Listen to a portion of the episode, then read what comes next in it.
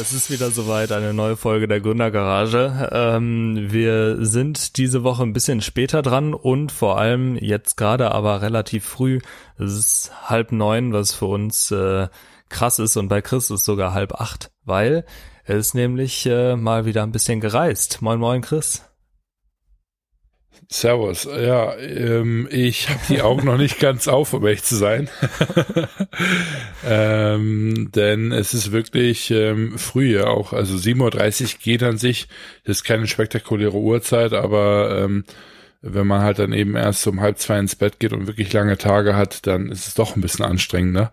Und ähm, ja, dementsprechend äh, äh, auf jeden Fall eine Herausforderung. Und ähm, ja, ich bin jetzt seit etwa anderthalb Wochen in Portugal und das ist auch ziemlich genau der mhm. Grund, warum wir erst so spät aufnehmen.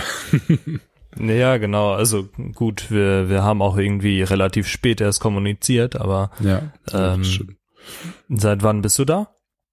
Ich bin seit ähm, Montag letzte Woche hier, sprich mhm. ähm, ziemlich genau so kurz vor dem ersten hier rübergeflogen, also zwei, drei Tage bevor Spanien äh, die Grenzen aufgemacht hat bin ich nach Portugal geflogen, weil ich quasi gesehen habe, dass man ähm, per Fliegen schon irgendwie ein paar Tage früher gehen konnte.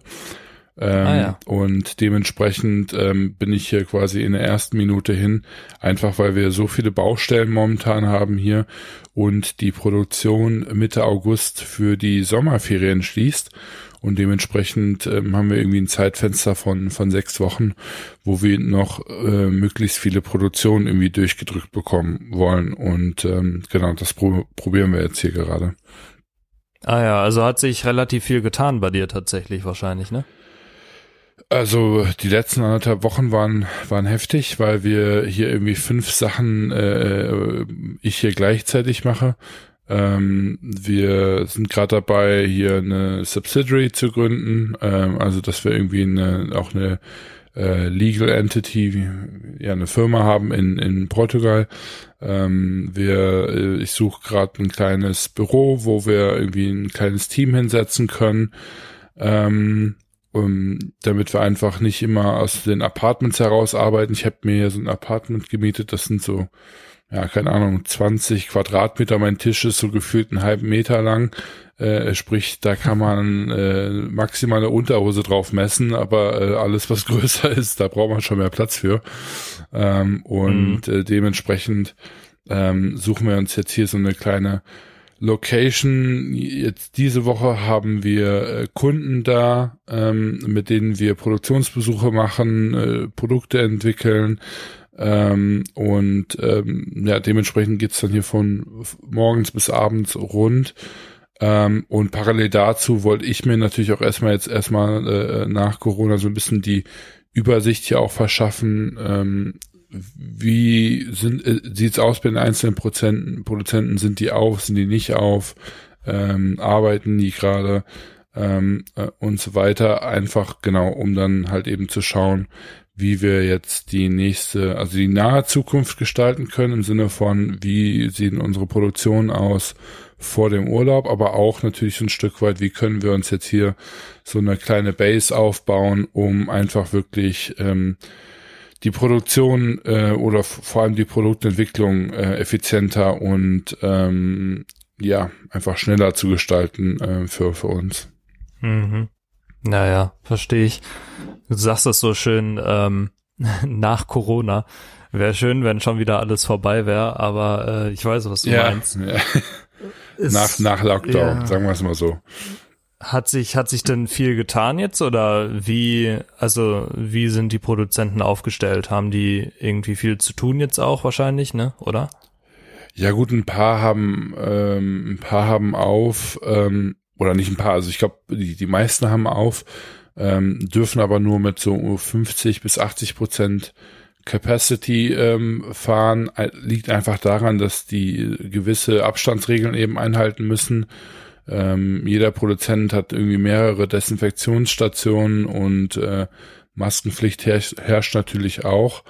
Ähm, und ähm, ja, gerade also gerade bei Besuchern sind sie einfach sensibel. Also ich glaube, die Produzenten selber in ihren eigenen Teams, das läuft eigentlich schon wieder ziemlich rund. Ähm, nur wenn man dann mhm. halt eben äh, Besucher empfängt, da ist man wirklich noch ähm, äh, wirklich sehr ähm, ja sehr Abstand halten. Also ich habe ja keinem die Hand gegeben, äh, maximal Ellenbogen und ähm, ja, dann mit Maske, also eigentlich fehlen nur noch die Handschuhe und dann äh, äh, läuft man durch die Produktion. Ähm, also von dem her, ähm, ist, ist ein anderes Arbeiten auf jeden Fall, aber man, man kommt voran und ähm, das ist für mich irgendwie das Wichtigste. Ähm, und wie sich das jetzt konkret auf das Land und die Economy auswirkt, ähm, ähm, weiß ich nicht und bin ich vor allem auch gespannt, ähm, weil wir so die Befürchtung haben, dass hier natürlich dann einige äh, dran pleite gehen werden an, an fehlenden äh, Kollektionen, die jetzt irgendwie nicht äh, getätigt werden. Ähm, äh, und, und ja, da, da wird es einfach, glaube ich, große Lücken geben ähm, jetzt in den äh, oder hat es schon gegeben. Ähm, das hat man nur nicht so gemerkt, weil irgendwie alles zu war. Und jetzt wird es sie aber auch noch fortlaufend geben, weil einfach die, die Economy nicht so stark anzieht, wie die Produktion es eigentlich bräuchte, um jetzt halt hier wieder auf Vollgas zu fahren. Äh, und ich merke mhm. auch, ich bin so ziemlich der einzige äh, äh, ausländische Besucher hier gefühlt. Also ähm, gibt nicht, nicht, die Hotels sind nicht voll in dem Sinne. Ja. Ja, ich wäre wär auch gern mitgekommen, wenn jetzt Corona noch nicht so, so aktiv wäre. Ähm, Sonst so ein Trip nach Portugal hätte ich mir auch mal vorstellen können. Aber ähm, müssen wir auf jeden Fall dann entsprechend mal nachholen. ich bin tatsächlich auch ein bisschen auf, äh, auf Bürosuche hier. Ich wollte gerade fragen, also, wie ist die Lage in Deutschland? Ich hab, krieg nämlich nichts mit. ja, also keine Ahnung, Corona-mäßig informiere ich mich da auch nicht weiter, weil mir das Thema auch so langsam einfach weiß ich nicht, find's, find's nicht mehr so interessant, was da einzelne, einzelne Betriebe vielleicht für Mist bauen und so ist natürlich Mist, aber ähm, ja, letztendlich ist, glaube ich, ein ganz guter Trend da. Von daher ähm, beschäftige ich mich da auch nicht mehr jeden Tag mit. Aber ähm, ich bin tatsächlich auch persönlich jetzt ein bisschen auf, auf Bürosuche. Ich habe auch gleich einen Termin, ähm, eine, eine Bürobesichtigung in einem Coworking Space. Ähm, ich bin ja im WeWork, aber ich, ich muss sagen, sagen, so dieses ging jetzt schnell. Dieses, ja, das das normale Coworking ist halt einfach nicht nicht so cool tatsächlich. Also ähm, gerade im WeWork ist das Problem, dass die quasi keine ähm, Steckdosen haben. Das, das okay. verstehe ich überhaupt nicht, aber die haben in den, in den öffentlichen Bereichen halt so gut wie keine Steckdosen. Die einzigen Steckdosen, die du hast, sind in diesen Telefonzellen und die sind halt irgendwie einen halben Quadratmeter haben die Fläche, wo du dich dann reinzwängen musst. Und ähm, da darfst du rein theoretisch auch nur 30 Minuten sitzen.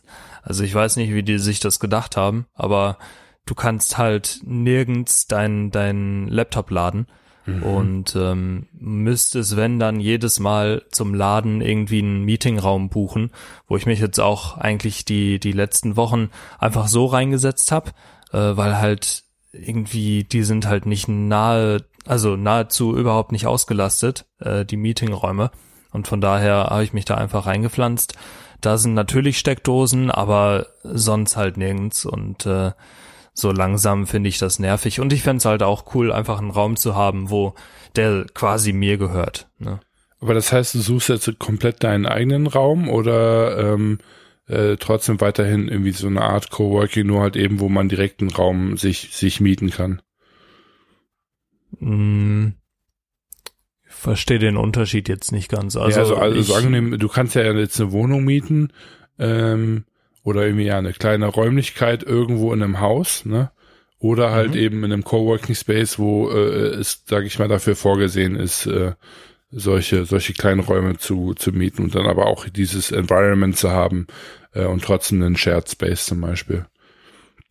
Ja, das ist mir eigentlich relativ egal, weil ich mhm. mich gerade eh nicht viel mit anderen austausche, ähm, weil auch nicht so viele da sind. Von daher ähm, also so diesen, diesen Community-Effekt habe ich jetzt gerade nicht, ähm, was vielleicht auch ein bisschen dazu beiträgt, dass ich halt einfach mich nicht ganz so wohl fühle, wie ich es gehofft habe. Ähm, ist, also generell ist es cool, ne? Das, das hilft mir auch auf jeden Fall, um deutlich besser zu arbeiten. Ähm, einfach von, von zu Hause auch mal raus. Aber ich suche schon schon einen eigenen Raum. Mir ist eigentlich egal, ob es jetzt in einem Coworking Space ist oder nicht. Das Problem ist, Frankfurt ist sauteuer, was das angeht. Mhm. Also mir wurde schon ein einzelner ja, Raum für 2000 Euro angeboten. ähm, das ist schon, das ist halt schon heftig, ne? Das, das ist mehr als meine Wohnung. Also 2000 Euro für, ich glaube, 10 Quadratmeter oder was das waren. Das ist halt schon, schon krass. Von daher, ähm, ja, muss ich mal, muss ich mal schauen, was ich da so finde. Hab gleich, wie gesagt, einen Termin, der sich eigentlich ganz gut angehört hatte, in einem Spaces. Äh, kennst du vielleicht auch den Coworking Space. Und ja. da schaue ich mir das Ganze mal an. Ja, ich glaube, Spaces wächst wirklich äh, ziemlich schnell. Ähm, Kenne ich aus Holland. Ich weiß nicht genau, ob die da herkommen oder ob das ähm, ähm, ja, ob die ähm, wo, woanders äh, gegründet worden sind. Aber ich glaube, die wachsen auch ziemlich schnell. Und das ist nämlich auch tatsächlich ein so ein Grund, warum wir hier in Portugal ein kleines Büro haben wollen, weil hier gibt's noch nicht mal Coworking Spaces, also zumindest nicht in, in Guimarães oder, äh, sage ich mal, Produktionsnähe. Ich meine, in Portugal gibt's soweit ich weiß, ein Coworking Space, was auch schon richtig geil ist für eine Größe von irgendwie äh, 300.000, 400.000 äh, Einwohner ähm, äh, einen einzigen Coworking Space irgendwie gefühlt zu haben, ähm, zumindest in der Innenstadt.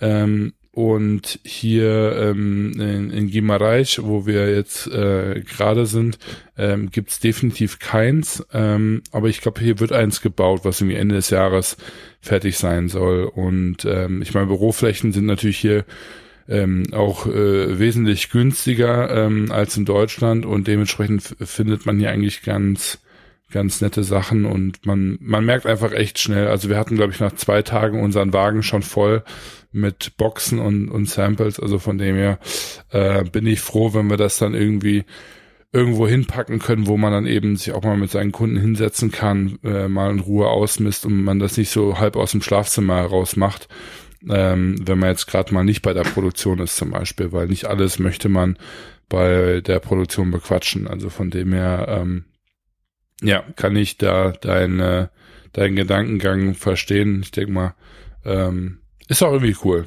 Also ähm, ich ähm, finde es immer schön, wenn man seine eigene äh, Fläche hat und ähm, ja, weiß das immer sehr ja, zu schätzen. Auf jeden Fall. Klar, auch wenn ich dann Mitarbeiter haben will, ne? Also ich bin ja durchaus offen dafür, mir jetzt zumindest irgendwie mal studentische Mitarbeiter oder sowas dazu zu holen. Ähm, aber ich habe halt einfach kein, kein Platz dafür. Gut, die könnten auch zum großen Teil aktuell noch zu, von zu Hause aus arbeiten, wäre auch gar kein Ding, gerade wegen Corona, aber ähm, ist halt schon cool, wenn die mal bei dir vorbeikommen können und auch einen Tag lang im Büro dann sitzen. Und äh, deshalb, also es gibt, gibt tatsächlich echt gute Angebote, auch teilweise von Spaces, aber der hier ähm, in in Frankfurt ist, ah nee, das war ein anderer, Beehive, glaube ich, hieß der. Ah ja, die kenne ich Vielleicht auch. sagt ihr das. Mhm. Ah ja, genau, da habe ich mal geschaut. Ähm, die haben echt gute Angebote, also die haben super Preise, ähm, sind allerdings zum großen Teil ausgebucht und ähm, deshalb, da müsste ich, glaube ich, direkt einen für zwei Personen wählen, was immer noch zum, zum großen Teil irgendwie deutlich günstiger ist. So kostet irgendwie die Hälfte von einem, von einem normalen Büro. Ähm, ist schon, ist schon krass. Aber ja, muss ich mal schauen. Also ich bin, bin gespannt, ist auf jeden Fall super, super interessant, mal hier so ein bisschen die ganzen Büros abzuklappern. Aber wie gesagt, also von den Preisen, ähm, die starten teilweise wirklich bei, bei 1000 Euro und höher für ein kleines Zimmer finde ich dann schon schon echt heftig. Mhm. Das tut dann tut dann doch schon zu sehr weh, als dass ich mir das gönnen würde. Ähm, ja, weil ich es auch einfach nicht nicht hundertprozentig brauche. Ne? Ja, ja, Wahnsinn. Ich meine, äh, 1000 Euro das ist schon echt heftig. Ich habe mir gestern ähm, hier eine, eine, eine Wohnung angeschaut, ähm, was man auch so ein bisschen als Büro ähm, äh, nutzen, also was ein bisschen, man kann das auch voll als Büro nutzen, ähm, ist auch als gewerblich, da wird das auch angeboten, ähm, komplett renoviert in, einer alten, in einem alten Haus, hier hast du halt dann Quad, knapp 100 Quadratmeter, wirklich sehr, sehr schön äh, ausgestattet, wo du dann halt irgendwie für 700, 800 Euro halt eben mietest, was schon wirklich recht teuer ist in Portugal, Ähm, aber dafür ist es dann halt auch wirklich komplett renoviert, äh, nagelneu. Du hast dann irgendwie äh, Erstbezug, könntest dann einen äh, schönen Showroom reinmachen, hast genug Platz und ähm, für mich ist es halt insofern ein bisschen äh, schwierig, weil ähm, wir äh, uns äh, natürlich äh, gerade noch so ein bisschen überlegen, was für ein Setup brauchen wir genau, ne, wie viel Leute können wir uns auch leisten, jetzt hier, ähm, sage ich mal, äh, anzustellen. Und dann ist halt eben auch die Frage, äh, wie wird priorisiert, ne? denn ähm, ähm, ich äh, werde immer regelmäßig von meinem Team gefragt, okay, wen brauchst du? Ne? Und dann sag, und ich bin halt immer wie so ein Kind im, im, im Süßigkeitenladen. Ne? Ich sag dann halt immer, ja mhm. gut, ich brauche eigentlich alles. Ne? Also ich brauche so meinen mein Designer, ich brauche meinen Pattern Maker, ich brauche meinen mein Näher, ich brauche meinen äh, Project Manager, ich brauche äh, einen Assistant. Ne? Und da hast du dann mal eben so ein Team von fünf Leuten zusammen. Ähm, mhm. Und äh, das kriege ich immer nicht durchgedrückt ähm, bei dem Rest von meinem äh, FTG-Team. Äh, und dementsprechend ist das natürlich immer ein bisschen, ein bisschen tricky. Und dann äh, muss ich halt priorisieren, um, um zu schauen, okay, gut, wen, mit wem können wir denn starten? Wer ist denn die wichtigste Person? Und das ist ganz witzig, denn äh, wir haben hier jeden Tag besuchen wir andere Produzenten und ich ändere so alle zwei Tage auch meine Meinung, weil ähm, ich einfach quasi, äh, das ist, deswegen ist es so wichtig, dass ich hier bin, ähm, quasi wirklich so, so ein bisschen so den Puls fühlen muss, ähm, um halt eben zu schauen, okay, gut, was brauchen wir denn konkret und was würde jetzt, sage ich mal, den größten Impact machen. Ne? Also äh, mhm.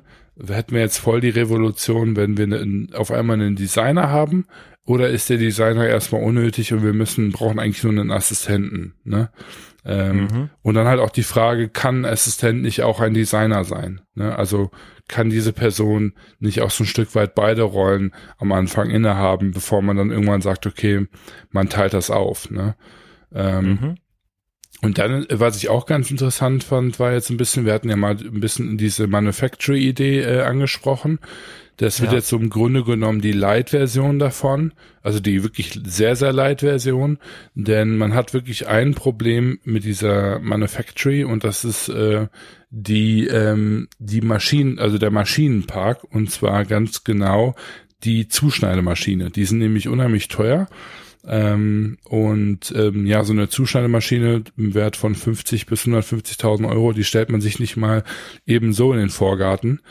Ähm, und ähm, daran hängt es gerade leider so ein bisschen. Sprich, Nähmaschinen zu kaufen ist eigentlich relativ einfach und geht äh, schnell und die sind auch recht günstig. Also da kann man eine gute Produktionsnähmaschine für 1000 Euro bekommen.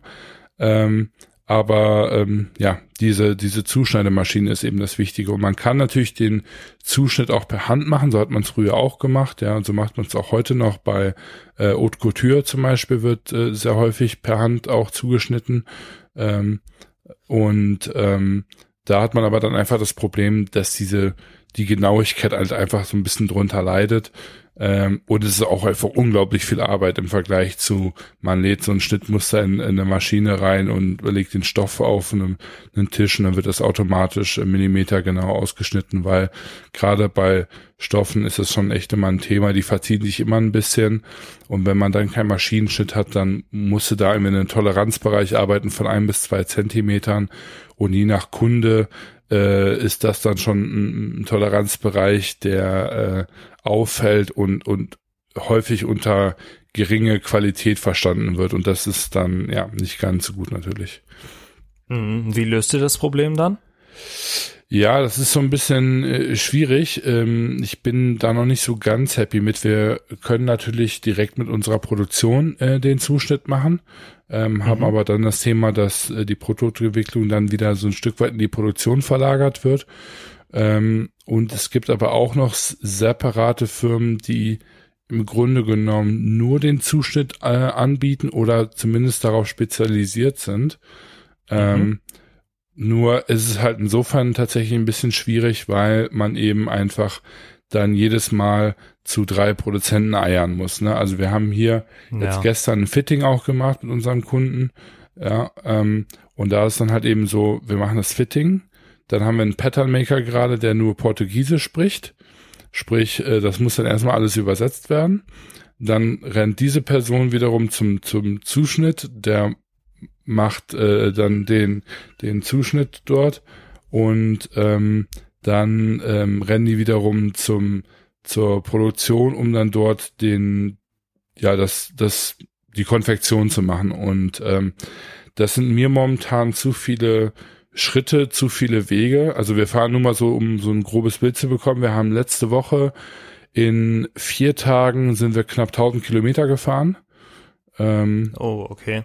Und das ist so der, der Tagesdurchschnitt, den wir hier abfahren mit einer Person. Wir fahren meistens mit zwei. Ähm, mhm. Also ähm, von dem her, man legt hier einige Kilometer zurück und auch wenn wir mit Gimarais schon wirklich sehr zentral positioniert sind und eben gesagt haben, wir wollen nicht in Porto sein, weil wir sonst immer hoch in den Norden nochmal fahren müssen. Ähm, mhm. ähm, ja, fährt man hier trotzdem einige Kilometer ab. Ist auch ein Grund, warum das Büro so praktisch ist, weil man dann eben auch Produzenten zu sich einladen kann, die dann eben Stoffe mitbringen oder Reißverschlüsse oder eben andere Kleinigkeiten, damit man eben diese Fahrt nicht, nicht jedes Mal antreten muss. Ja, okay. Ja, scheint scheint äh, noch ein noch ein wichtiges Thema zu werden in in nächster Zeit auf jeden Fall. Auf Aber jeden Fall, ich bin gespannt. Ja. Also ich finde es halt haben wir ja schon mal drüber gesprochen, wie du schon sagst, aber ich finde es super, super interessant, wenn man sich dann doch irgendwie zumindest ein bisschen unabhängig von den Produzenten machen kann. Ähm, klingt auf jeden Fall nach einem, nach einem Meilenstein für euch. Die Frage ja, ja. ist halt natürlich dann, wie, wie gut das alles funktioniert und so. Das klingt ja in der Theorie immer noch alles ein bisschen anders, als es dann letztendlich auch ist. Aber ähm, an sich kann ich mir das schon vorstellen, dass es, dass es gut laufen würde. Ist ja. halt, ist halt wirklich die Frage, ne, wie viel man sich dann da letztendlich auch durchspart, äh, ob es nicht zusätzliche Kosten sind, etc.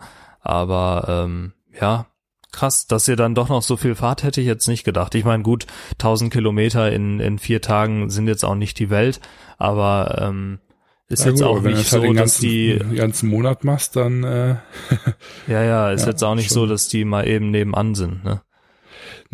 Also ich meine, äh, die, wirklich, ich glaube, die längste Distanz, die wir hier zu einer Produktion fahren, sind äh, 40 Kilometer, würde ich sagen. Mhm. Ähm, ja. Aber das summiert sich halt auf, ne? wenn du im äh, morgens irgendwie zwei, maximal drei Produktionen machst oder Supplier auch und dann äh, nachmittags auch nochmal zwei bis drei ähm, machst, ja, dann versuchen wir irgendwie einigermaßen effizient natürlich unsere Routen zu planen, damit wir nicht irgendwie äh, äh kreuz und quer fahren, aber das ist dann, wird dann schon anstrengend, ne? Und wenn man sich dann eben noch überlegt, äh, man möchte irgendwie noch äh, einen Jahresabschluss fertig machen, ja, für irgendwie drei Firmen. Ähm, ähm, ich habe ja natürlich auch noch ähm, ähm, ist ja normal, wo ich mich eben drum, drum kümmere und ähm, ich meine, gut, das ist ich meine, wenn ich jetzt zu den Produzenten fahre, dann ist das mit dabei. Aber ich habe ja auch noch andere Aufgaben äh, bei Cinemal, die ich zum Beispiel machen muss. Ähm, und äh, dementsprechend muss man dann eben da schauen, wo findet man die Zeit. Ne? Und ähm, mhm. ähm, in äh, ich muss jetzt quasi hier äh, die nächsten paar Wochen eben für mich irgendwie schauen, okay, wie kriege ich den Rhythmus hin, wo ich klar mein, mein, mein Produktionspensum halt irgendwie machen kann, aber wo ich eben auch irgendwie so ein bisschen diese Office-Zeit reinbekomme, diese Ruhe reinkriege, um halt eben auch E-Mails und so weiter vernünftig zu beantworten, damit das nicht so komplett irgendwie dann den, den Tisch runterfällt und das Problem hier ist einfach, weil wir eben noch kein wirkliches Team haben, außer den, den Hugo, unseren äh, Produktionsmanager, dass sobald ich oder er nicht fahr, äh, fahre, ne, dass wir ja, dass dann einfach nichts passiert, so, ne? Und ähm, mhm. hier in Portugal äh, ticken die Uhren einfach ein bisschen anders. Man muss schon wirklich so ein bisschen immer Druck auf die Produktion oder auf den Supplier ausüben, in, in auch in Form von eben Besuchen, damit die halt eben dann auch äh, vorankommen und dann einem nicht die Reißverschlüsse in drei Wochen erst liefern, sondern eben in drei, vier Tagen, wenn man halt eben einigermaßen vorankommen ähm, möchte, ne? Und ähm, Deswegen, also ja, äh, das ist nämlich, hatte ich eben gar nicht erwähnt, wir wollen auch einen Runner haben, äh, sprich eine, eine Person, die einfach nur Stoffe abholt, äh, Reißverschlüsse abholt, Pakete wegbringt, ähm, ne, äh, Stoffe von A nach B fährt ähm, und so weiter, einfach damit wir diese Belastung quasi nicht selber haben. Und, mhm. und häufig bieten das Produzenten auch nicht an, Äh, allein schon deswegen nicht, weil ähm, nicht jeder Produzent jeden kennt ähm, und die eben keinen Bock haben, dann äh, da auch ihr Team durch die Gegend zu schicken, weil jede Produktion hat halt eben auch 10, 15 Kunden und die haben aber nicht für jeden Kunden einen Fahrer. Ne, so. Mhm, ähm, okay. Und genau, ja, dementsprechend und weil das eben häufig auch erklärbedürftige Sachen sind, möchte man da seine eigenen Leute irgendwie mit, mit drin haben, die dann eben auch wissen, warum ich den Stoff jetzt von A nach B bringe. Und das ist wirklich, das ist echt krass. Also ich glaube, viele Leute können sich nicht vorstellen, wie granular ähm, so eine Produktion ist, weil man immer sagt, ja gut, ein T-Shirt, wie schwer kann das schon sein? Ne? Und es ist aber halt aber echt, ein T-Shirt hat einen Stoffproduzenten, du hast einen äh, Produzenten, der den, der den, der die Färbung macht, du hast einen Produzenten, der den Druck macht, du hast einen Produzenten, der zum Beispiel Knöpfe, Buttons und so weiter bringt, du hast eine Konfektion, äh, Konfektion die sich darum kümmert, ne? du hast äh, jemanden, der die Hangtags macht, ne? du hast ähm, jemanden, der ähm, gegebenenfalls sogar noch die Qualitätskontrolle macht, wenn das nicht die Konfektion selber ähm, macht, dann hast du wahrscheinlich noch irgendwie eine logistische Firma, die du irgendwie brauchst, wenn das nicht die Konfektion anbietet. Häufig machen sie es, dann ist nur die Frage, wie gut äh, die Logistikfirma ist. ja. Ähm, und da bist du also bei einem T-Shirt, bei einem ganz, ganz simplen Produkt, bei irgendwie sieben, acht Partnern, ähm, die du irgendwie koordinieren musst. Ne? Und das ist schon heftig. Genau. Und wir haben halt früher haben wir das alles über unsere, über unsere Konfektion haben wir das einfach abgewickelt, weil die sagen natürlich auch, ja, können wir alles machen. Das Problem ist halt nur, wenn die dann alles machen, ist, dann kümmern die sich um alles, was in der ersten Linie sich gut anhört, aber es das heißt halt eben auch, dass wir keinen Einfluss haben und wir nur einen Druckpunkt haben, nämlich die Konfektion. Mhm. Ne? Ja. Ähm, die schlagen überall natürlich ihren Markup drauf, ja. Ähm, Manchmal hast du den Vorteil, dass eine Konfektion bessere Kontakte zu den Suppliern hat und man zum Beispiel Stoffe und so weiter schneller bekommen kann. Manchmal ist es mhm. aber auch einfach so, dass dadurch die, das Stoffsourcing viel, viel länger dauert, weil die einfach äh, so wie so eine Art Bottleneck zwischen Fabric Supplier und dir sind, weil die zeigen dir ja nur die fünf Stoffe, die die selber schon vorher vorausgewählt haben, während ich, mhm. wenn ich mhm. zur Stoffproduktion gehe, direkt alle Stoffe sehen kann. Ähm, ja. Ähm, und vor allem, wenn man nachher sagt, ich möchte mal mit zwei Konfektionen eine Kollektion machen, dann ist das immer unheimlich schwierig, deine Konfektion äh, davon zu überzeugen, äh, oder deine Konfektionierer davon zu überzeugen, dass du eben noch einen zweiten haben möchtest, der eben dieselben Supplier natürlich auch braucht, damit die Qualität gleich bleibt. Ne? Und mhm. da ist mhm. irgendwie auch total viel Politik äh, involviert am Ende des Tages und ähm, dementsprechend ist es cool, wenn man die ganze Supply Chain, sag ich mal, ownen möchte. Ähm, aber da muss man wirklich auch wissen, was man macht und man muss vor allem auch das Team haben, äh, mit dem man das Ganze dann auch umsetzen kann. Und da daran basteln wir gerade. Aber könntet ihr das denn? Also könntet ihr jetzt irgendwie sieben Stationen rein theoretisch dann selbst abdecken? Äh, wir decken momentan mehr als 50 ab. Also ähm, wir, wir, wir, wir, wir haben momentan schon wesentlich mehr. Ähm, das Problem ist halt nur, es ist ein bisschen wie, wie Bälle jonglieren. Ähm, wir haben irgendwie sieben Bälle, aber nur zwei Hände. Ja, und ähm, wir wollen so ein bisschen alle in der Luft halten. Und, und das ist so eigentlich das, das Thema. Also an sich, ähm, wir haben das Netzwerk, wir haben gerade einfach nicht die Manpower, um ähm, quasi das Netzwerk auch vernünftig zu handeln. Das, was woran man es einfach sehr gut merkt, ist, jetzt wo auch gerade unsere Kunden hier sind, wir fokussieren uns total auf die Kunden und man merkt richtig, richtig gut, dass alles andere so den, so pausiert ist und geparkt ist quasi in der Ecke. Ne?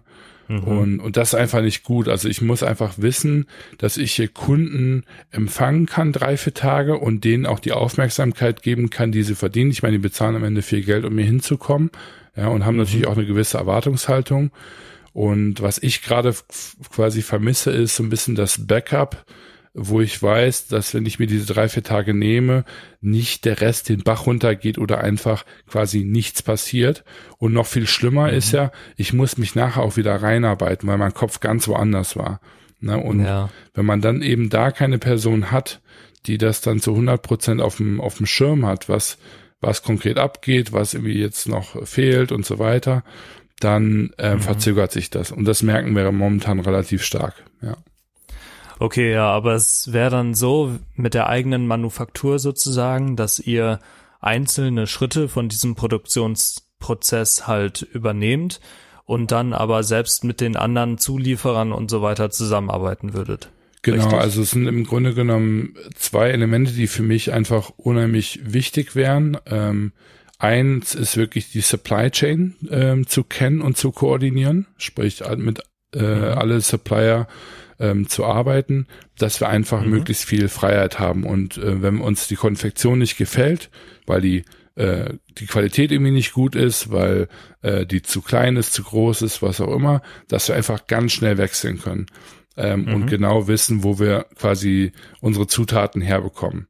Ne? Also ja. sag ich mal, ein guter Koch, ja, ist ja nicht nur gut, weil er kochen kann, sondern ein guter Koch weiß ja auch, bei welchem Fischhändler er den besten Fisch bekommt, bei, wo er das, das Salz herbekommt und so weiter und so fort. Also seine, seine mhm. Zutaten-Supplier. Äh, und, und dann, ähm, was wir eben halt auch machen wollen, ist wirklich so ein bisschen so dieses Thema, ähm, wir wollen ja jetzt nicht ein Produkt machen, was es bereits gibt. Das heißt mhm. also, ein neues Produkt muss entwickelt werden. Und diese Entwicklung, die wollen wir möglichst nah am Kunden machen und vor allem möglichst nah an uns selber, weil ähm, ja, es ist einfach schneller. Äh, es ist einfach schneller. Mhm. Man hat eine höhere Genauigkeit und, das, und deswegen sind auch diese Produktionsbesuche von unseren Kunden so wertvoll, weil wir einfach merken, wir kriegen hier so, so viel mehr geschafft und man kann Produktentwicklung einfach nicht am Telefon machen oder zumindest nicht in der Genauigkeit, in der Geschwindigkeit, ähm, die wir das hier machen. Und äh, das Ding ist halt, ich kenne keinen Produzenten, wo ich mit meinen Kunden jetzt vier Tage lang hingehen könnte und sage, okay, wir, wir suchen Stoffe aus, wir schneiden die zu, wir, wir äh, machen die T-Shirts, die Hoodies, die, äh, die Kleider, was auch immer. Ähm, wir ziehen die an, dann kommt der Pattern Maker und wir sagen, okay, wir wollen hier, hier, hier, hier anpassen. Bitte morgen nochmal ein neues Sample machen, wir kommen nochmal vorbei. Dann kommst du morgen vorbei, machst eine zweite Fitting-Runde, okay, dann macht man noch mal ein paar Änderungen, tauscht vielleicht noch mal ein paar Details aus, irgendwie größere Knöpfe, längere Zipper, was auch immer. Ähm, und macht noch mal eine Runde. Und, und das bieten Produzenten einfach nicht an, weil ähm, die dafür zu viele Kunden haben. Das ist zu, mhm. Äh, zu granular, so ein Stück weit. Also das ist komplett gegen die DNA von, von der Produktion. Also eine normale Produktion bekommt irgendwie Kundenbesuch dreimal im Jahr, viermal im Jahr max. Die großen Marken haben ihre repräsentativen Leute hier, die kommen vielleicht mal ein bisschen häufiger, äh, aber die arbeiten, das ist so ein festgelegtes Uhrwerk, dass, ähm, also man muss sich wirklich vorstellen, wenn man jetzt hier ein, ein Zara hat, was in Portugal produziert, die schicken wirklich einfach nur noch ein 30 Seiten Buch ähm, zu ihrem Lieblingskonfektionierer und, und die kümmern sich dann um alles. Da hat aber dann Sarah vorher in ihrem eigenen Labor quasi schon das komplette Fitting gemacht. Die müssen nachher nicht mehr fitten. Mhm. Ne, ähm, ja. die, das, also wenn, ähm, wenn große Marken ein Techpack an die Produktion schicken, dann ist das Techpack normalerweise schon final. Ne, wenn wir mhm. ein Techpack an die Produktion schicken, dann ist das schon, dann ist das quasi so ungenau wie, wie ein Brainstorm, ja, also wie, wie irgendwie ein Moodboard schon fast. Ähm, nicht, weil wir es nicht besser können, sondern einfach, weil wir noch gar nicht angefangen haben, das Produkt tatsächlich zu, zu entwickeln. Ne? Ja. Und ähm, okay. das ist eigentlich so der, so der große Unterschied. Und da müssen wir jetzt halt eben schauen, ähm, wie schnell wir, ähm, also dieses ähm, Supply Chain Own geht relativ gut, relativ schnell. Das, wir brauchen da einfach nur mehr Leute, woran wir jetzt mhm. arbeiten dieses Thema ähm, selber Produkte zu entwickeln ist ein bisschen äh, schwieriger, einfach weil du dafür mehr Fläche brauchst und auch mehr mehr Kapital. Also keine Unsummen, ja. es ist schon immer noch äh, realistisch. Also ähm, ich würde jetzt mal behaupten, wenn wir jetzt unser eigenes Labor aufbauen würden, ähm, der Maschinenpark, ich, also mal für ungefähr äh, 70.000 Euro würdest du dir da ein Setup machen, wo du wirklich alles hast, von der Lederjacke bis hin zum Schuh, zum T-Shirt, zum Kleid, kannst du dann alles machen. Äh, und wie gesagt, mhm. das teuerste ist diese Zuschnittmaschine. Ähm, Und ähm, äh, Manpower technisch kannst du äh, das so klein aufbauen wie, sagen wir mal, drei Leute am Anfang, ähm, die eben verschiedene Nähspezialitäten haben, weil natürlich, klar, hier in Portugal sind die Näher sehr, sehr spezialisiert. Also du hast eigentlich hier keinen Näher, der, der alles macht, sondern du hast einen Näher, der kann halt eben äh, die Lederjacke besonders gut, du hast einen Näher, der kann den Schuh, du hast einen Näher, der macht vielleicht sogar nur T-Shirts und der andere kann besser die Hoodies. Ne? Ähm, mhm. Also da hast du wirklich, ähm, das ist, glaube ich, in anderen Ländern ein bisschen weit breiter gefächert. Ähm, hier natürlich dem äh, geschuldet, weil äh, du in der Produktionschain wirklich ganz spezielle Aufgaben äh, hast. Ähm, ja. Aber also gut, ihr hattet ja auch gesagt, so ihr wollt ja nicht selbst produzieren, sondern ihr wollt ja eigentlich nur samplen, ne? Ja. Das, das Sampling selbst und die Produktentwicklung an sich. Ähm, dann die Produktion wird ja abgegeben. Genau. Aber ich kann mir vorstellen, dass da doch schon ein riesen Rattenschwanz noch dranhängt.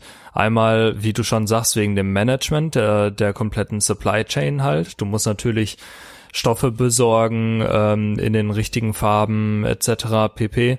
Ähm, aber ich kann mir auch vorstellen, dass du halt irgendwie ein kleines Lager brauchst, wo du dann gegebenenfalls auch ein paar verschiedene Reißverschlüsse hast, ein paar verschiedene Knöpfe und so weiter und so fort, äh, vielleicht Farbmuster und so. Ich kann mir schon vorstellen, dass sich da dann einiges ansammelt, oder nicht?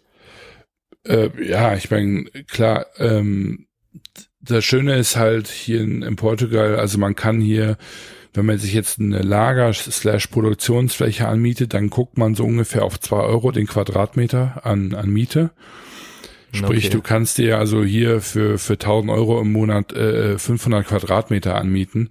Und mhm. da hast du dann schon wirklich ein Setup, äh, hast, da hast du zwei Büroräume, ausreichend Platz für deine Maschine, Storage und so weiter. Also das, das geht wirklich ganz, äh, ganz gut. Sprichst aber tatsächlich einen interessanten Punkt an, denn was wir jetzt auch versuchen zu machen, ähm, ist, ähm, dass wir ein Stück weit auch ähm, ein bisschen äh, äh, eigenen Stock aufbauen.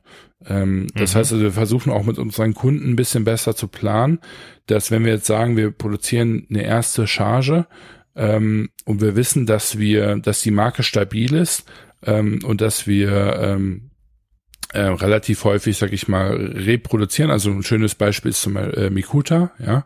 Ähm, mhm. Mit mit Mikuta ist es so, ich meine, die Marke ist jetzt auf dem Markt ungefähr äh, ein halbes Jahr, ziemlich genau, ja. Und wir haben jetzt schon äh, zwei Kollektionen gemacht, ähm, wir haben schon äh, äh, einen Redrop gemacht und so weiter. Ähm, und ähm, wir wissen da so ganz gut, wie, wie wir die Produkte weiterführen wollen. Äh, dass wenn jetzt der Stock auf Zero geht, wollen wir nochmal nachproduzieren oder wollen wir warten, bis die neue Kollektion rauskommt, diese Artikel auslaufen lassen. Und dementsprechend könnte man natürlich jetzt überlegen und sagen, okay, ähm, was wäre denn, wenn wir uns schon mal ähm, die äh, Stoffe organisieren und die, sage ich mal, einlagern, ähm, damit, wenn wir dann eben sagen, okay, wir sind soweit, ähm, einfach eine schnellere, eine schnellere Produktionszeit haben. Ne? Weil mhm. häufig von einem Produktionszeitraum, sagen wir mal, man produziert jetzt in sechs Wochen, ist ähm, mit sehr, sehr hoher Wahrscheinlichkeit die Hälfte davon eine reine Material-Zutatenbeschaffung. Ist am Ende beim Kochen genauso, ja. ja? Also wenn ich jetzt gucke, wie lange brauche ich für eine Lasagne, dann kann ich mir natürlich anschauen, okay, ich fange beim Herd an und höre auf, wenn es auf dem Teller ist, ja.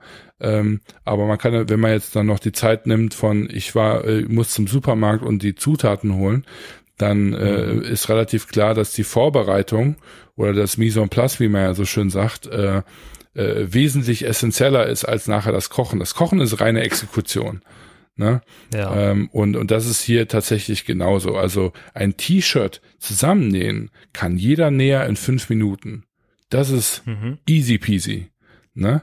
Nur dieses T-Shirt erstmal in der richtigen Farbe zu bekommen, im richtigen Stoff, mit dem richtigen Fitting, ähm, mit dem richtigen Druck, äh, Qualitätstesting zu machen und so weiter und so fort. Das ist eigentlich das, was Zeit in Anspruch nimmt. Und ähm, da kann man halt eben durch einfach gute Planung ähm, und eben durch Einlagerung von speziellen Stoffen äh, und auch den Trims einfach unheimlich ähm, gut sich die Produktionszeiten geringer halten. Also ähm, wir können im Grunde genommen, wenn wir alles im Lager haben, ähm, 5000 Artikel innerhalb von, von einer Woche produzieren. Okay. Ah ja. Und, und das ist halt, also das ist ein Zeitraum, den äh, da, da werden selbst die Fast Fashion äh, Marken neidisch, ähm, wenn, wenn man solche äh, Slots, sag ich mal, mal hört. Und ähm, mhm. das ist so das erklärte Ziel eigentlich. Okay, ja, cool. Ja, ich bin auf jeden Fall gespannt, wie das, wie das wird. Ich meine, man stellt sich das halt immer so fancy vor, ne? Irgendwie eine Produktion und äh, eine Manufaktur, das hört sich halt immer, immer gleich mega, mega special an. Aber letztendlich werden es wahrscheinlich erstmal nur drei, vier Leute sein, die da auf einem Fleck hocken und halt die, die Sachen voll manuell zusammenflicken. Ähm, ja. das, das wird schon, wird schon ganz cool. Das hat auch so ein, so ein gewisses Startup-Feeling dann halt einfach nochmal. Ja, total. Also ich meine, ich muss ganz ehrlich sagen, ähm, ich, wenn ich das Geld hätte, ich würde sofort äh, all in gehen, weil ich es einfach mhm. äh, echt, ich hasse es, auf kleinem Fuß zu arbeiten. Ich finde das total anstrengend und ähm, äh, äh, mich ärgert das. Ähm, aber das ist halt Klagen auf hohem Niveau irgendwo und ähm, mhm. ich sag mal so, eine, eine ein Unternehmen mit einer halben Million Euro Startkapital zu starten, ich es hört sich im ersten Moment einfacher an, weil man irgendwie direkt so, sag ich mal, auf die Level 3 Version gehen kann. Ne? Man kauft sich irgendwie, ne, oder man mietet sich die 500 Quadratmeter, packt sich da eben die 50.000 Euro Maschine raus, holt sich 15 Nähmaschinen, drei Leute und los geht's. Ne? Ähm, mhm. man muss aber auch dazu sagen, die dass die potenzielle äh, Fuck-up-Rate ist, äh, ist deswegen aber ja nicht unbedingt niedriger und vor allem ist ja, ja. Äh, wenn du dann einen Fuck-up hast, äh, das auch wesentlich teurer. Ne? Und mhm. was wir jetzt halt eben machen, also Phase 1 ist quasi wirklich, wir bieten uns ein Büro hier für so 700 Euro ungefähr wird es sein. Ich werde vielleicht sogar da so einen kleinen Raum wieder für, für mich haben, wo ich äh, übernachten kann, da, mhm. damit ich hier, äh, wenn ich hier bin, nicht mir separat ein Hotel mieten muss. Sprich, die Bürokosten werden irgendwie wahrscheinlich so vier, maximal 500 Euro sein. So. Ganz, mhm. also ganz, ganz kleines Ticket. Dann werden wir jetzt anfangen mit einem lokalen Designer und einem lokalen Pattern Maker. Warum? Wir brauchen Designer, um vernünftige Tech-Packs und eine Kommunikation mit unseren Kunden zu haben. Ähm, und wir brauchen einen Pattern Maker, äh, weil das Fitting sich herausgestellt hat, immer das Schwierigste ist in der Produktentwicklung, dass die Kunden okay. zufrieden sind mit dem Schnitt und wir wollen eben unseren eigenen Pattern Maker haben, dann, damit man halt eben dann nachher äh, diesen, diesen Schnitt, der den äh, Produktion, sag ich mal, geben kann. Also im Pattern Maker kann man sich vorstellen, wie so, so ein Maßschneider. Das, sind, also ein Designer mhm. kann das nicht. Äh, ein Designer ist wie so ein Architekt. Der ein Architekt kann ein Haus schön machen, der hat aber, aber ein Architekt hat im Grunde genommen keine Ahnung, wie ein Haus stehen bleibt. Ne? Ja. Und äh, also die lernen das zwar alle, aber äh, man braucht da nochmal andere Leute für. Ne? Ähm, mhm. Und genauso ist es auch bei einem, bei einem Designer und bei einem Pattern Maker. Der Designer weiß zwar so ganz grob, wie man einen Schnitt macht und wie man Anpassungen auch macht. Die haben also ein bisschen Gefühl dafür. Wenn man aber mhm. wirklich ein Produkt anpassen möchte, äh, dann braucht man eben einen, einen Pattern Maker in dem Sinne, der eben genau weiß, wo muss ich das Pattern, also den Zuschnitt abändern, damit ich den gewünschten ähm, Shape-Effekt habe. Ne, nur weil, nur mhm. weil, nur weil ein Kunde sagt, oh, die Jeans muss hier oben zwei Zentimeter enger sein, heißt das nicht, dass man das Waistband anpasst, sondern man muss vielleicht was ganz anderes anpassen, ähm, damit man aber diesen Look, sag ich mal, erzielt. Und ähm, mhm. diese zwei Positionen, die wollen wir in-house besetzen. Ähm, und hier in Portugal liegt man da, keine Ahnung, vielleicht bei 1000, 1500 Euro an ähm, monatlichem Gehalt. Also das ist wirklich auch ein ganz anderes Gehaltslevel als in, äh, in Deutschland oder sogar in Schweden. Ähm, das wird so, glaube ich, unser kleines Starter-Setup sein. Und dann werden wir damit mal schauen, wie weit wir kommen. Und dann werden wir unseren Runner, also äh, einen Assistenten irgendwie noch dazu holen. Wahrscheinlich dann irgendwann einen Näher. Und dann, glaube ich, werden wir irgendwann einen Punkt erreichen, wo wir sagen, okay, jetzt läuft's ganz gut, wir haben unser Setup, wir sind hoffentlich äh, effizienter, wir haben eine bessere Kommunikation, wir, ähm, wir sind äh, stabiler aufgestellt, dass ich mich auch auf andere Sachen konzentrieren kann. Und dann wird wahrscheinlich irgendwann dieser Step kommen, wo wir sagen, okay, jetzt wachsen wir über unsere Mini-Office-Fläche hinaus. Jetzt kommt der Punkt, wo wir wirklich sagen, wir wollen unsere eigenen Produkte nähen und, und ähm, sag ich mal, entwickeln. Und mhm. da würde man dann halt diesen in Anführungsstrichen vergleichsweise großen Step machen, um zu sagen, okay, jetzt gehen wir in den sechsstelligen Investitionsbereich ähm, und ähm, holen uns halt eben das, was wir glauben äh, zu, zu brauchen. Ähm, genau, mhm. das wird so ungefähr die Marschrichtung werden. Und jetzt ist eigentlich nur noch die Frage, wie schnell wir da hinkommen ähm, ob wir vielleicht sogar jetzt auf dem Weg feststellen, oh nee, brauchen wir irgendwie doch nicht. Ähm, oder genau, ob wir dann sagen, nee, ähm, das ist richtig geil, wir brauchen sogar schneller als gedacht, wir müssen doch mehr Geld reinlegen. Äh, das wird sich dann die nächsten Wochen, glaube ich, äh, denke ich mal klären. Ja, krass. Also ist super spannend dabei zu sein und äh, war, glaube ich, auch mal ein echt interessantes, also zumindest fand ich super interessant, äh, Produktionsupdate und auch mal eine Übersicht, wie so eine Produktion aufgebaut ist. Ähm, ich war ja selbst tatsächlich noch nicht da, habe es mir immer vorgenommen, mal mit dir hinzufliegen, aber wird demnächst auch dann mal irgendwann gemacht, mit Sicherheit. Ähm, aber echt, echt cool. Also vor allem, wenn ihr dann sozusagen eure eigene kleine Manufaktur habt, äh, ist halt auch, auch fürs Ego, muss man sagen, wahrscheinlich einfach eine coole Sache, ne? ja, klar, also das ist schon, ist schon richtig, richtig cool. Und ähm, ich glaube, viele Menschen unterschätzen ähm, das Thema Kommunikation, viele Menschen unterschätzen das Thema Kultur auch. Ähm, und allein mhm. schon für diese beiden Gründen, aus diesen beiden Gründen sowas in-house zu machen oder zumindest, sage ich mal, mit meinen deutschen Werten, sage ich jetzt mal, ähm, äh, angetrieben, das zu, zu leiten, ist schon, wird schon wirklich eine große Veränderung sein, denn äh, ähm, so, so ähnlich man sich irgendwie auch ist hier in Europa, man merkt schon ganz klar, hier in Portugal ticken die Uhren einfach anders. Also so dieses zwei Stunden Lunch, da habe ich mich irgendwie immer noch nicht dran gewöhnt. Ich fand das am Anfang eine unglaubliche Zeitverschwendung.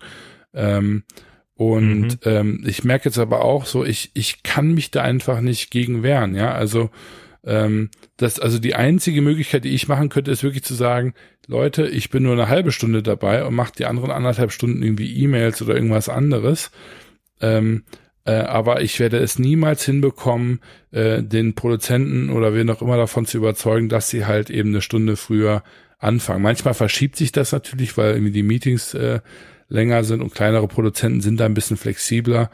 Ähm, aber es mhm. ist echt, echt schwer.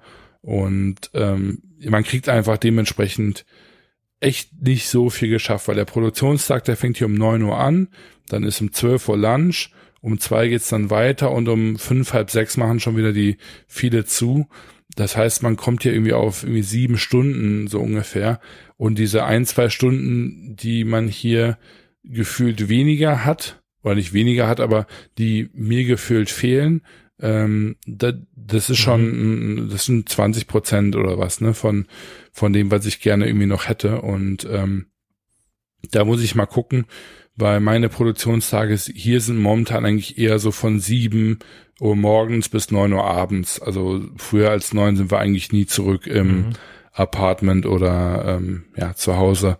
Ähm, und ähm, ja, da müssen wir mal gucken, wie wir das dann ähm, hinbekommen, dass das Ganze noch besser wird. Aber mir gefällt es unheimlich gut hier. Ähm, ich werde wahrscheinlich ein bisschen länger auch ähm, hier bleiben, zumindest bis zu den Ferienstart. Und ähm, dann bin ich mal gespannt, wie ich das auch für mich persönlich äh, aufsetze, wie lange ich in Portugal bleiben werde und wie lange ich in Schweden sein werde und wie viel ich in Deutschland sein werde in der Zukunft. Ähm, also das ist dann auch nochmal so ein, so ein Thema. Ähm, können, können wir dann nochmal äh, in einer neuen Folge drauf, äh, drauf kommen. Ja. Auf jeden Fall. Ja, bin ich auch gespannt, wann du mal wieder in Deutschland bist. Ähm, aber, aber gut, ja. Ähm, von daher, ich, ich muss tatsächlich auch gleich los, von daher passt es ganz gut. Ähm, das, das Büro wartet leider nicht auf mich. Ähm, von daher, genau, lass uns, lass uns gern das Ganze hier beenden und äh, nächste Folge, äh, nächste Woche vielleicht weitermachen. Müssen wir mal schauen, wann, wann wir es schaffen, ähm, wann es sich, wann es sich auch lohnt und neuen Stoff gibt. Von daher, ähm, wir, wir halten euch wahrscheinlich da auf dem Laufenden. Äh, ansonsten lasst es euch gut gehen. Ich denke, es tritt jetzt alles, äh, alles wird wieder ein bisschen normaler, habe ich das Gefühl. Ähm, vielleicht, vielleicht könnt ihr oder geht's dem, dem einen oder anderen auch ein bisschen besser damit. Mir auf jeden Fall. Ich merke, dass die, die gewonnene Freiheit jetzt gerade äh, auf jeden Fall gut tut und ich muss, muss mehr raus. Ähm, euch geht's wahrscheinlich ähnlich. Von daher genießt die Zeit, genießt das Wetter, solange es gut ist. Und äh, ja, bis bald. Jo, von mir war's das auch. Ciao, ciao.